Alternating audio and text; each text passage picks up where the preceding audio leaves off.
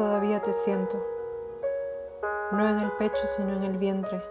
como una punzada que me llena de escalofríos, que me paraliza y me advierte tu ausencia, buscando en la memoria del cuerpo el placer que me provoca el instante en que te dejas vencer, cuando te abrazo por la espalda y deslizo mis manos hasta pelear con tu hebilla y un botón, y te dejas vencer, y tu cabeza cae sobre mis hombros con la mirada al cielo como advirtiendo nuestro destino. Una punzada más que me deja inmóvil para un instante después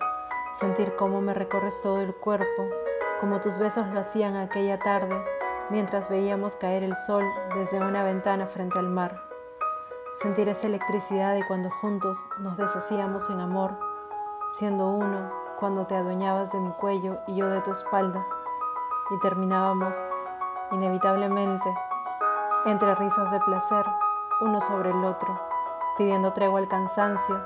empapados de sudor pero queriendo más. Y cuento tus lunares, me adueño de ellos marcándolos con un beso y me abrazas contra tu pecho.